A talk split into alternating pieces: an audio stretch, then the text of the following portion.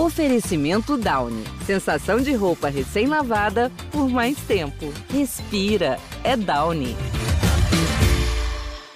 Olá, gremistas! Começando o podcast GE Grêmio aqui, edição de número 61, para falar da eliminação do Grêmio para o Santos na Libertadores, numa goleada de 4 a 1 mais um fracasso recente, né, sendo eliminado de Libertadores, é, e também para falar aí a culpados nessa eliminação, e agora a Copa do Brasil virou obrigação para o tricolor. Tudo isso e muito mais a partir de agora.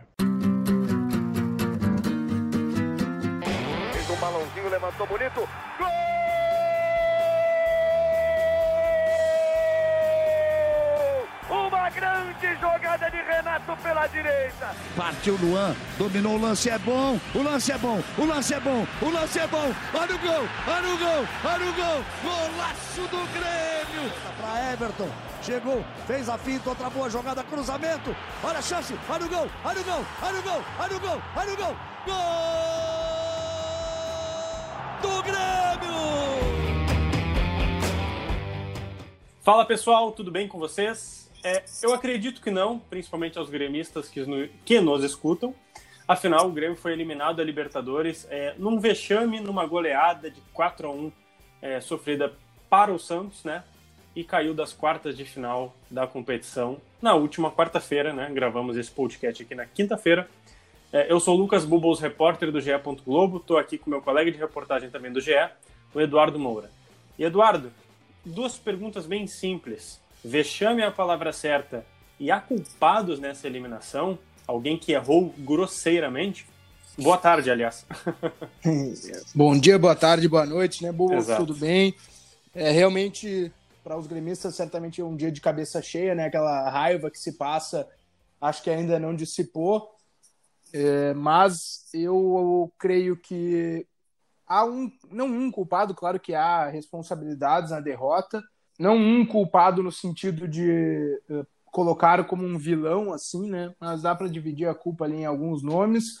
E a gente vai falar sobre isso, certamente, uhum. né? E eu não, não gosto muito desse, dessas palavras, como é que eu vou dizer, adjetificando dessas maneiras, como vexame, como, enfim, esse tipo de, de derrota, né? Claro que foi uma goleada dura, entendo uh, o uso desses termos, mas acho que também uh, é, é, é demasiado para um, uma derrota para futebol, sabe? Enfim, é uma, uma questão Perfeito. um pouco maior, né? Mas é, é, não, não, não gosto muito eu, pessoalmente, de usar esse, esses termos. Não acho que foi um vexame. Eu acho que a postura do Grêmio, sim, foi irreconhecível e é, precisa mudar no sentido assim, o Grêmio não competiu, né? E também falaremos isso a seguir, Vamos. mas mas não não não não competiu, não não foi um time que, que em nenhum momento pôde estar na semifinal da Libertadores. Perfeito. Vamos só recapitular então pro pro pessoal aqui bem rapidamente. É, essa goleada sofrida foi um jogo de volta de quartas de final, aconteceu na Vila na Vila Belmiro, perdão. É, e, e, o engraçado é que, é, o curioso, na verdade, é que o Caio Jorge, que marca o primeiro gol, em 11 segundos, Eduardo Moura. 11 segundos. Não, uh, é, eu digo assim, né, acho que foi tu mesmo que escreveu no, no TR Vila ali no Twitter, é que foi irreconhecível, é, inacreditável, né, que isso acontecesse com o Grêmio, que a, a gente parece, assim, ver que o Grêmio é um time copeiro, um time experimentado nesse, nesse tipo de jogos e, e isso não poderia ocorrer, né? Acho que perder por 4 a 1 e tudo mais, pode né, debater os, os critérios técnicos e táticos, etc., mas um gol com 11 segundos é, fica realmente inaceitável, né, Dado? É, é, é, é, inacreditável, assim, porque se eu tava, enquanto tu falava, tava tentando pensar e recapitular aqui, uhum. eu não uhum. me lembro de, de trabalhando, assim, ver um gol tão rápido não, eh, não me recordo, talvez esteja me fugindo na memória. Que o Grêmio algum... sofreu um gol tão rápido? É, e eh, assim, ou ver num jogo mesmo o Grêmio fazer um gol tão rápido, não me, não me lembro, sabe? Eh, de 11 Também segundos. Não. Assim, é claro que eu estou pensando agora na memória, não pesquisei, não, né? De uhum, repente uhum, claro, tá, tem, claro. alguma, tem uma coisa gritante aí na nossa frente, mas que eu me lembro agora, assim, pegando, parando para pensar, é, é o gol mais rápido que eu já vi enquanto jornalista trabalhando e cobrindo o futebol, né? Então isso é, é, é uma coisa rara e e não pode acontecer, né? Um time de futebol que já estava em uma desvantagem, é, estar em uma, uma tentativa de tetra e buscando, acreditando em, em, possibilidade de título, é inadmissível tomar um gol com 11 segundos. Isso não pode acontecer num time. E com o elenco que tem também, né, Dado? Vamos, é, vamos reconhecer também elenco. Né? Exatamente. Parecia que estava jogando um jogo qualquer, e aí não só por esses 11 segundos, né, mas ali no início de, de, de, de partida, que o Grêmio foi muito eh, assim superado e dominado pelo. Acho pelo que os primeiros 20 minutos, talvez, né? 15. Todas as valências. É, por aí, né? Acho que ali 15 minutos, porque tem também aquela chance do GPR, que obviamente o Grêmio estava uh, dominado, mas criou ali, né? Conseguiu apertar também na marcação e, e ganhar uma, uma possibilidade. Então, acho que uh, assim, esses 11 segundos uh, def, definem né, o que é o jogo e, e o 180, porque o Grêmio não foi em nenhum momento melhor que o Santos, na minha opinião. Ah, mas no segundo tempo do primeiro jogo pressionou, foi para cima e tal, mas não foi melhor que o Santos, né? O Santos estava foi superior. É, estava confortável, o Santos estava fazendo o que queria, sabe, no jogo. Ah, mas o Santos estava recuado, sim, mas ali a estratégia era é essa, na minha leitura, né? Ganhando de 1 a 0 fora de casa, desceu um pouquinho o bloco e apostou no Marinho, apostou no Lucas Braga lá na, na arena. Então, é, é, o Grêmio não, não esteve acima do rival, nesses 180 minutos, não era algo que a gente esperava, especialmente vindo aí nessa batida das 18 partidas eh, consecutivas, né, Lucas, sem perder e com bons resultados, com bom futebol. Então, realmente foi uma postura assim inadmissível e aí aquilo que tu falou um pouquinho da culpa, ela é dissolvida em cada um dos 11, mais comissão técnica também, mas especialmente nesse termo da postura, nos 11 que estavam em campo e começaram o jogo, né?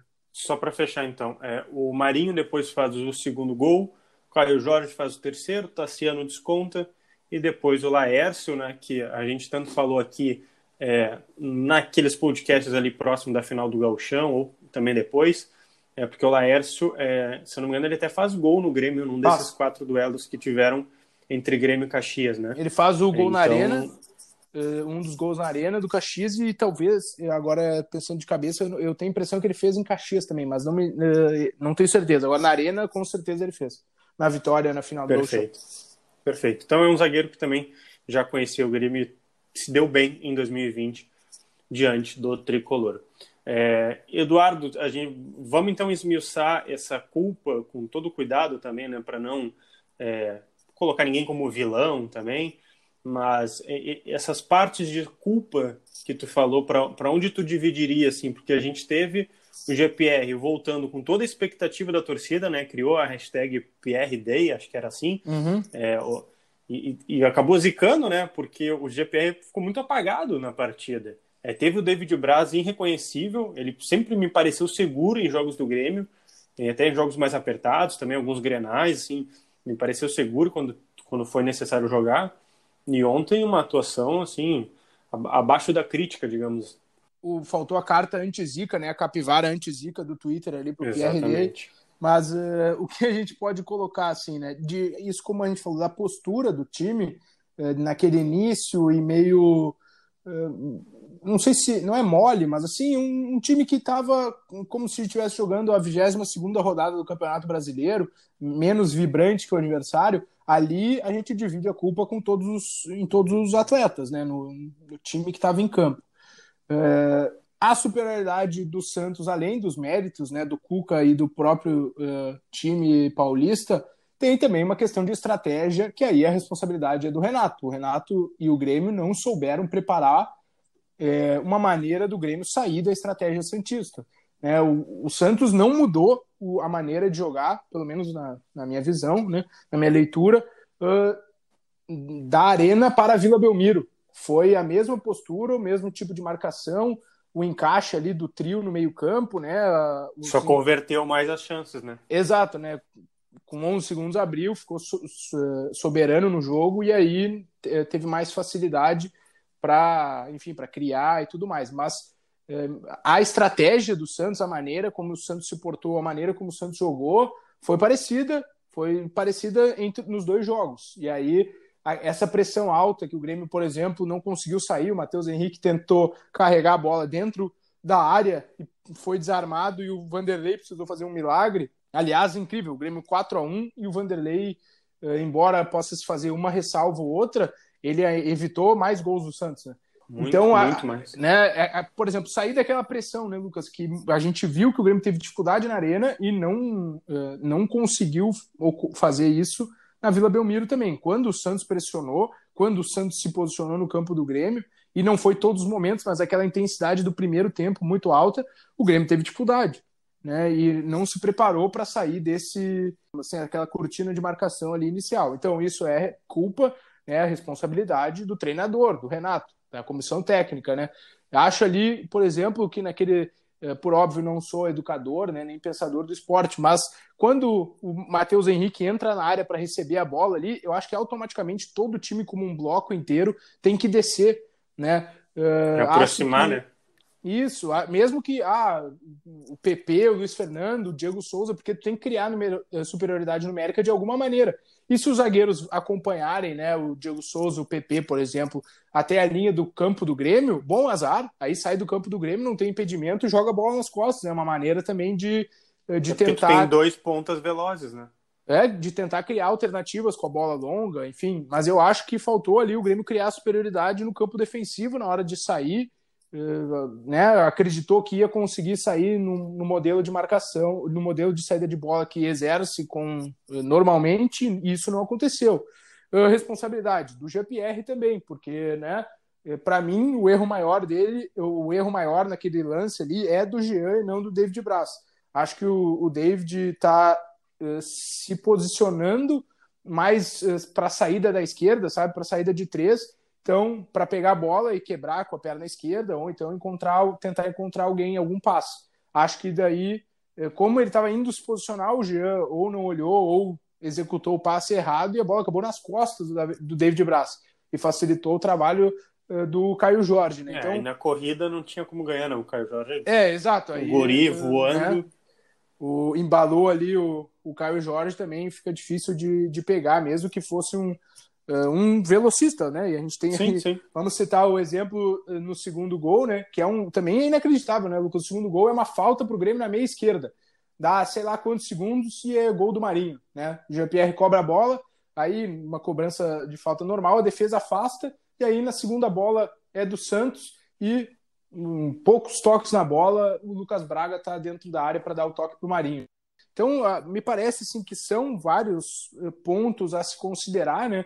Mas, para mim, no geral, a responsabilidade é do Renato, e ele até assumiu isso, embora talvez só para ser o escudo do grupo, como ele diz, mas uh, é do Renato porque a estratégia do Santos se sobrepôs à estratégia do Grêmio durante os 180 minutos. E é isso, por isso eu considero que a responsabilidade maior é do treinador. Do perfeito, Grêmio. perfeito. Vamos, é, antes de avançar para a obrigação do Grêmio na temporada, creio que a maioria que, que nos escuta talvez já saiba, mas é, ficou nítido, é, Eduardo, que tem fracassos consecutivos do Grêmio na Libertadores. E tu pode substituir talvez a palavra fracasso por traumas, porque não são as últimas três eliminações. Eu não consigo ver eliminações comuns. Uma eliminação daqui a pouco de 1 a 0 que o, que o adversário vence, é, ou, ou, vai nos pênaltis, enfim, vai na loteria, né? Uhum. Para mim, me parece mais um trauma. Vamos, vamos relembrar rapidinho, tá? Depois tu pode comentar. 2018, é, Grêmio 1 a 2 River. Né? O River vence de 2 a 1 tem toda a polêmica dos gols. É, o, o, gol ali, o primeiro, né? Que, é, que, se não me engano, é o Borré que faz, que pode tocar na mão, tem, tem aquela polêmica de tocou, não tocou na mão. Depois tem o pênalti que demora, né? A aparecer. É, o, o, River não bate o, o, escanteio, já é o pé de atendimento, ninguém vê que é pênalti. E principalmente em cima do Bressan, ou seja, se torna. E ainda, ainda tem o gol que o Cebolinha perde, né? Eu só não me lembro o minuto uhum. que o Cebola perde, mas se eu não me engano é próximo do primeiro gol do River ali. É, um pouco antes do primeiro é, gol do River. Um pouco antes. É, se eu não me engano, é um pouco antes. E, e outra, sai ganhando, né? Leonardo Gomes faz o gol. Então, da forma uhum. que se deu pelo elenco que tinha, eh, defendendo o título de campeão, é, ficou um trauma, né? e principalmente para o Bressan, que foi né, execrado pela torcida. Depois, acho que não precisamos entrar em detalhes, né, Eduardo? Flamengo 5 a 0 Grêmio. Acho que o placar diz por si só porque que foi um trauma. E, uhum. agora mais recentemente, esse 4 a 1 que eu acho que também não deixa de ser um trauma por todo o elenco que o Grêmio tinha, pela, pela né, invencibilidade que vinha de 18 jogos, é, também por toda a experiência que muitos dali jogadores desse elenco têm, e também pela capacidade técnica e, e de talento que tem GPR, PP e Matheus Henrique, só para citar esses três, por exemplo. É, fui, muito forte em falar trauma, Dado, é mais ou menos por aí?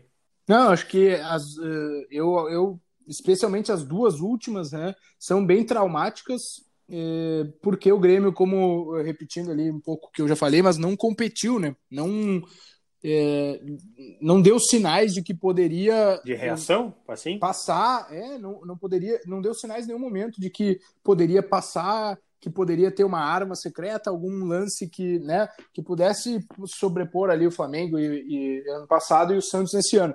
Então acho que são traumáticas sim porque é, o Flamengo era um time, um elenco superior, né?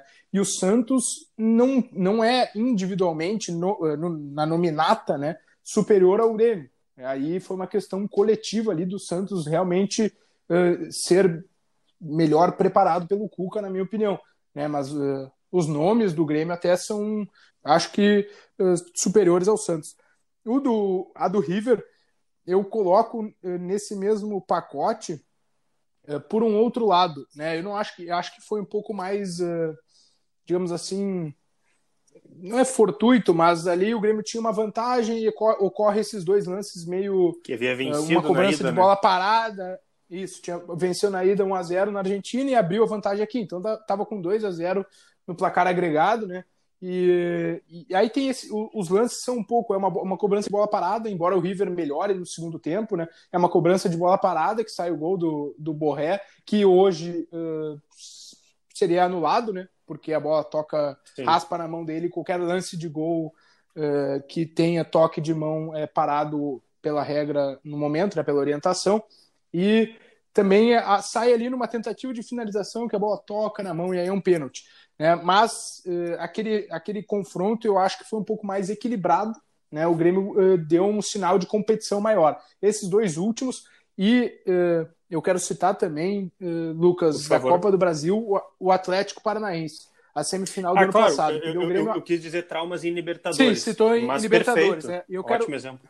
Eu quero citar esse jogo também, porque eu vou fazer um paralelo entre essas quatro partidas. Mas aquele jogo também, o Grêmio abriu 2 a 0 na Arena, podia ter feito mais, foi com a vantagem né, para a Arena da Baixada e foi eh, também amarrado, digamos assim, pelo Furacão, não conseguiu também reagir no segundo jogo, né, depois de fazer um jogo muito superior na Arena. Pois bem, o que me parece de semelhança desses quatro jogos tá, é que o adversário superou o Grêmio na intensidade. Todos esses quatro uh, times foram mais bem preparados, mais intensos que o Grêmio em campo. E aí é uma questão também de trabalho né, de trabalho da, da comissão eh, em relação a essa valência. Né? Os quatro times esses se impuseram fisicamente sobre o Grêmio. Né? Eh, ganharam divididas, ganharam duelos, eh, foram, enfim, tiveram mais presença física no jogo. E acho que isso talvez seja um ponto que o Grêmio precise detectar e ó, a gente não pode baixar a intensidade, a gente precisa aumentar isso, isso aqui dentro do nosso, do nosso grupo, porque são quatro times que superaram o Grêmio dessa maneira. Uma marcação muito forte, muito ajustada no meio-campo.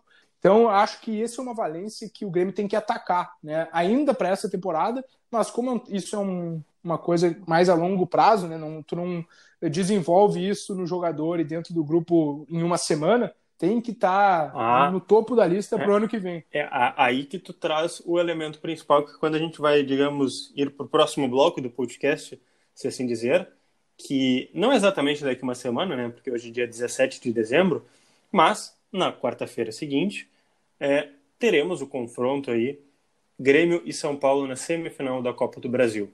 Concorda comigo, Eduardo, que se torna obrigação do Grêmio, é, não sei se vencer o São Paulo, amassar o São Paulo, passar pelo São Paulo, mas é, mostrar, acho que uma uma outra cara, e uma cara que a gente já viu em 2020 do Grêmio, né? um desempenho no mínimo competitivo e com poder de reação. É, eu, eu acho que se torna isso... essa a principal obrigação, assim, de, de virar a é. chave, né? Ou de voltar isso a concordo chave. Com... Né? É, isso concordo contigo. Acho que a obrigação é mostrar uma poder anímico melhor, né? Ter, ser um time ali indignado, sabe? Vibrante, mostrar, defender a camisa do Grêmio, mostrar né, uma indignação que todo torcedor. Deixa eu fazer um dia... parênteses só antes, que agora tu me, tu, tu, tu, me trouxe uma ideia que eu, tava, que eu tava pensando que eu ia falar e acabou me escapando. É que nesse jogo contra o Santos, é, não teve os principais, digamos, remanescentes do Tri da América e etc, etc, dos grandes títulos, da grande fase, né, principalmente, é, como Kahneman, Maicon e Cortez. É, uhum. Tinha o Jeromel, claro, mas acho que esses quatro sempre são citados até pelos garotos ou quem chega no Grêmio, que são as lideranças, né? Não, eles sempre me ajudam, eles que as lideranças que me ajudam, etc, etc. É, eu acho que esses três, né, que não jogaram só o Jeromel, se estivesse em campo, eu acho que aí sim o anímico, a parte anímica, perdão, teria sido diferente. Ah, vai comentar a parte técnica, tática, bom, aí é outra coisa, mas acho que foi o que tu falou, né? Faltou essa, esse poder de indignação, essa, essa parte anímica mesmo. Acho que daí sim, se algum desses três atuar, acho que principalmente o Kahneman talvez tenha chance de atuar contra o São Paulo, daqui a pouco o Maicon também, mas acho que aí já muda um pouco a cara do Grêmio em campo, né? É, acho que sim, acho que o Kahneman, especialmente, né, Lucas, uh, tem esse. Ele carrega esse espírito né, de mata-mata, de. É, o Grêmio não perde na, na é, raça, aí, exatamente. como tem aquele vídeo dele. Então, acho que o Kahneman leva esse espírito mesmo, ele, ele significa isso, né? Eh, o torcedor identifica isso quando o Kahneman está em campo, e acho que o companheiro talvez às vezes vê aquele argentino louco eh, se jogando ali na frente do cara, abraçando o adversário para tentar parar ele. Acho que isso pesa, assim, né, pelo exemplo. É, pelo que a gente sabe, né, Lucas, o Kahneman ali não é, é ainda por, por conta dessa transição física e de volta e aí jogou no jogo é, né, da arena, não foi tão bem assim, né? Tava voltando depois de um mês, aí jogou os 90 contra o Goiás, aí o, o Renato optou pelo David Braz que estava mais jogado, mas uh, pelo que a gente sabe aí, já tinha conversado até antes desse jogo mesmo, acho que para o jogo com o São Paulo, o Kahneman não vai ter eh, problema, problema né, em, uhum. em, atuar. Ali, em relação ao Maicon, aí eu tenho uma dúvida mesmo, porque o Maicon, a figura dele é muito importante, né? Como guia, como bússola até para os garotos, só que também a intensidade dele não é mais a, a mesma, digamos, eh, que ele conseguia imprimir, que ele conseguia colocar em, em outros jogos. E né, o São fazer... Paulo, Dado, é um time intenso também, né? Ele intenso. pode não jogar parecido com o Santos, mas tem uma intensidade parecida. Exato, movediço aquele meio-campo, né? Isso, o meio-campo que, que, que no jogo agora do Brasileirão, nessa quarta-feira, na tida uh, final, entre aspas, né? Porque contra o Galo era, era líder contra vice-líder, né? É, o Fernando Diniz colocou mais um jogador de meio-campo, né? Então ele perdeu o Luciano e repôs o Luciano com o Tietê. Então preencheu o meio-campo. Então, pô, né, não sei se vai ser a mesma escolha contra o Grêmio, mas pode esperar isso, um meio-campo ali que é muito movediço, intenso, mordedor, né, com a qualidade técnica do Daniel Alves. É, é realmente é algo que é, tem que pesar às vezes muito ali, né, para botar o Maicon, porque também Uh, a gente pode fazer uma vírgula aqui a toda a qualidade do Jean-Pierre, ele não é um, um, meia também muito intenso, né?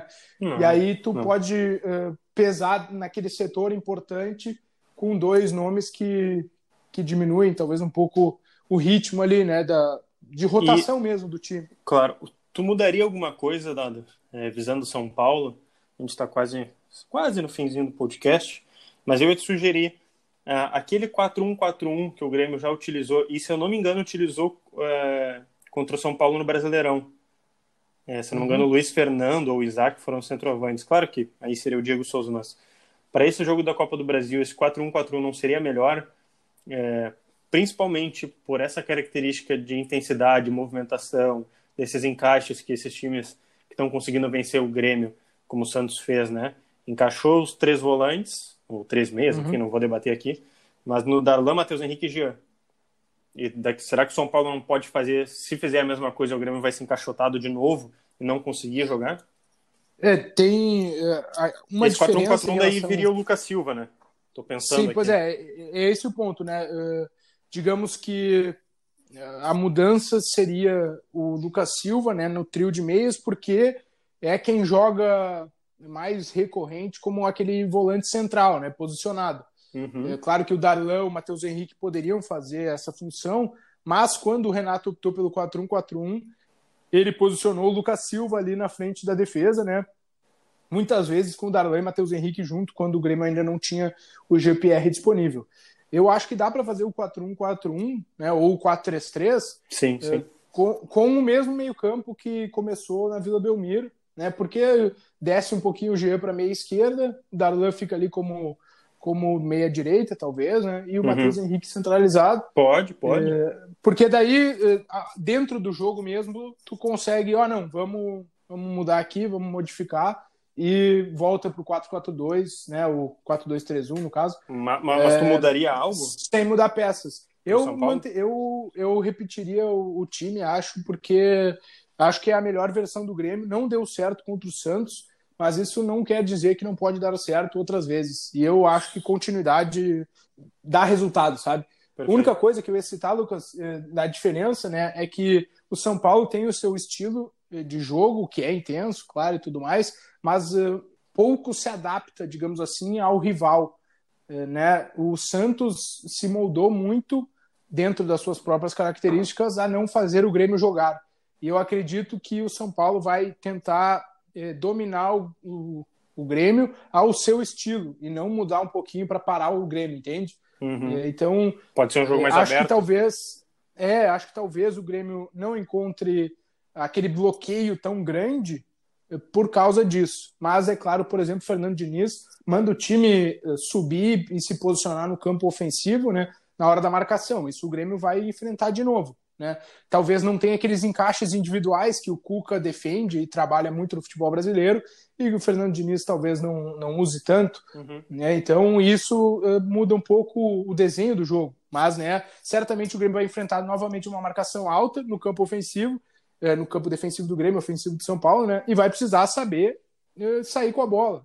E aí, principalmente, a gente já vai deixar é, uma informaçãozinha aí no ar, né? Não é uma informação tão exclusiva assim nem nada, mas é que Luiz Fernando e Pinares não estão inscritos na Copa do Brasil, né, Dado? E aí é Ferreira, né? Convenhamos. É isso aí. Né? Não, eu... não, vejo outra possibilidade, a não ser que o Alisson volte, esteja né, com plenas condições, mas hum. não me parece o perfil do Renato de botar, se não botou o Kahneman, né, que tinha lá 70%, 80% de condições, é. digamos assim, mas não vai botar o Alisson a primeira vez de volta, depois de quase dois meses aí parado, justamente é. na lesão sofrida contra o São Paulo. É, isso que eu ia colocar. Foi, tu falou antes aí, né, que é quase dois meses sem jogar. O Alisson não vai voltar como titular, uh, e aí não tô dizendo eu, nem. Eu não sei, dado se já fechou dois meses até. Tem que, eu vou dar é, uma pesquisada, é, mas. É, enquanto tu olha os nossos alfarrábios aí, a gente pode ver, eu acho que isso não vai acontecer nem se o jogo for de Brasileirão, Lucas. Acho que o Alisson vai voltar pelo longo período, né, por ter sido uma lesão grave de, de ligamento, de tornozelo, ele vai normalmente voltar para o banco e aí não porque ele perdeu a vaga como titular, mas porque ele vai readquirir aquele, né, o ritmo e a capacidade de jogar 90 minutos. Então ele vai voltando aos poucos, como já foi com outros jogadores. Antes do Goiás, eu tinha falado com uma pessoa do departamento médico do Grêmio e ele tinha dito que era muito difícil o Alisson estar eh, em condições para esses jogos eh, com o São Paulo, especialmente o primeiro, né? Eh, porque ele estava começando a fazer a parte física, isso há uma semana, né? Então, se pensar aí que ele, que ele né, tem uma semana, de repente, de trabalho físico, acho que não vai ter uh, condição de aparecer contra o São Paulo. E, como tu disse, o Ferreira, né, que é o, o bola da vez pela direita, acho que ele já deveria ter jogado aí contra o Santos, né, Lucas? Pegar o agregado no 5 a 2 O Ferreira eh, foi a origem dos dois gols do Grêmio, dois cruzamentos da direita, né? Mais do que ninguém, o Renato deveria identificar ali o momento bom do ponteiro direito Ferreira e dar a oportunidade para ele. Agora, como não há nenhuma outra possibilidade, vai cair no Ferreira novamente a chance. Eh, tem que ver se ele vai conseguir aproveitar, porque o Ferreira também ele tá, ele tá num bom momento, mas ele oscila muito, né, Lucas? Ele ainda não, não entrega Desculpa te interromper, só porque eu acabei de achar. E exatamente hoje faz dois meses. Se. Vamos lá, tá? O jogo contra o São Paulo foi dia 17 de outubro. Então, o Alisson tem a lesão nesse dia, só que o diagnóstico sai ali pelo dia 20. Tá? Então, vai passar de dois meses aí o Alisson fora. Uhum. É, isso aí. Não me parece que ele vai ser é, um reforço, porque mesmo que tenha condição de jogo, ele vai ser aquela condição para entrar durante o jogo, para entrar durante o segundo tempo e ir aos pouquinhos né, retomando o ritmo. O que é claro, uh, né, Lucas, é que o Alisson é o titular absoluto dessa ponta direita. E... Que não tem dono. Pois bem, é, que é, ele é o dono e ninguém conseguiu abraçar né, o, o lugar ali na ausência do Alisson. Mas enfim, o peso da Copa do Brasil agora, da semifinal contra o São Paulo, é gigantesco para o Grêmio. Mas só para finalizar, é, o assunto é curtinho também, porque daqui a pouco você pode estar ouvindo esse podcast aqui e o jogo contra o esporte já ocorreu ou está por ocorrer, seja lá quando você escutar, mas tem um reencontro com o Thiago Neves, Eduardo Moura. É, só para né, deixar marcado aqui. Pontuar e marcar. É. Exatamente, que o Grêmio reencontra o Thiago Neves depois de todo aquele rolo né, das cláusulas, é, do tweet dele falando que era culpado. Nossa, enfim, o rolo, se a gente colocar aqui, dá um podcast. A gente fez, né? Só um podcast só sobre esse assunto, é. você pode até procurar aí no GE Grêmio. Mas é o reencontro, né, Dado? Acho que de forma amistosa, assim, acho que nada nada a se preocupar, mas acho que fica aí um, um, um capítulo à parte para a torcida do Grêmio ficar atenta. É, sem dúvida fica o, o pontinho ali, né? Ó, Thiago Neves está do outro lado. Só para deixar pontuado, então.